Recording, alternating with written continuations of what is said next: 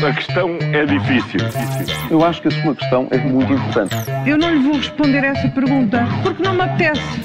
Ficará eventualmente a pergunta no ar. É uma boa pergunta essa. Tudo pronto para uma nova edição do Ainda Bem que Faz. Essa pergunta da Rádio Observador, Paulo Ferreira e Júlio Magalhães. Arrancamos a semana a falar de fundos que não saem do papel, cimeiras com mau clima, Jerónimo de saída, mas, Paulo, começamos por partidos a irem à boxe.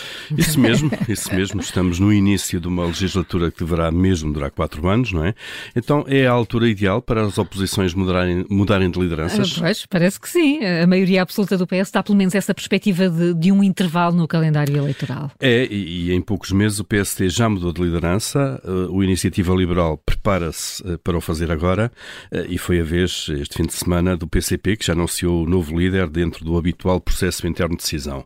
E até nos esquecemos, mas o CDS também lá mais atrás já mudou de, de, de líder para Nuno Melo, mas o CDS já não está no Parlamento. Parece que taticamente é mesmo o momento, não é? É um pouco como na Fórmula 1, quando entra o safety car em pista e as coisas arrefecem um bocadinho, toda a gente corre para trocar pneus porque assim perde menos tempo.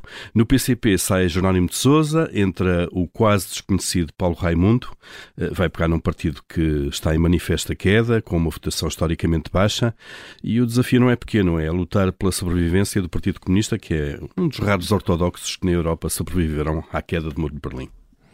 Olha, já agora fica Jerónimo de Souza para a história. Bem, foram 18 anos de liderança.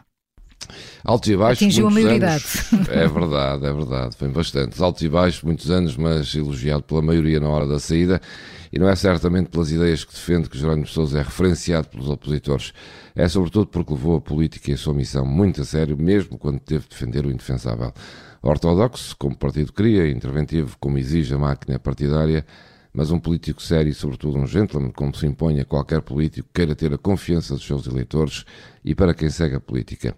E no fim deixa uma frase que essa sim devia fazer parte dos manuais da política. Deixa a liderança do PCP como entrei em termos económicos e financeiros. Jerónimo serviu o PCP e a política e sabe-se bem que nunca se serviu de ambos. Hum, é verdade. Olha, está a começar eh, mais uma Cimeira Mundial do Clima. Eh, este é daqueles casos em que vamos de vitória em vitória até à derrota final. Paulo, promessas e acordos de facto não vão faltando, mas resta saber se são mesmo para colocar em prática, não é? Pois é isso, a conversa não tem faltado, não é? De facto, a COP27, que é mais uma ronda da Cimeira do Clima da ONU, arrancou ontem em Sharm el-Sheikh, no Egito. Eh, as alterações climáticas vão se agravando, os fenómenos extremos vão sendo cada vez mais frequentes e começa a formar-se a ideia de que já estamos perante tarefas impossíveis quanto ao cumprimento de, de acordos e metas fixadas noutros, noutros encontros. Desta vez vai também discutir se os países mais ricos, eh, que são historicamente mais responsáveis pela maior quantidade de gases com efeito de estufa, se eles devem compensar eh, os países eh, mais vulneráveis e que são mais pobres pelos efeitos das alterações climáticas. É mais um debate fraturante, isto numa altura em que estamos a ficar todos para trás eh, com pretextos como a pandemia, a guerra ou a crise energética. É cada vez mais difícil evitar o pior. E a execução do PRR está mesmo a cumprir o seu caminho? Bom, este fim de semana Marcelo Rebelo de Sousa uh, avisou e de que maneira a Ministra da Coesão e Território, Ana Abrunhosa.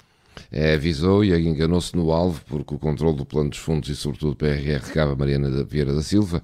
Mas um falhanço no sucesso do PRR será de Mariana Vieira da Silva e de todo o governo. Estive recentemente num congresso sobre este tema e percebi que as queixas são muitas e não parecem nada animadoras. Há fundos de 2015 que ainda não foram pagos, há outros atrasados, há fundos que, abram de, que abrem de repente e que dão às empresas apenas um mês para entregarem todos os requisitos e, sobretudo, toda a burocracia. Há empresas que sempre concorreram aos fundos, continuam a concorrer a todos tal como agora tem de voltar a entregar todos os documentos que o Estado já tem e que pode muito facilmente ver no portal das finanças ou noutros registros estatais.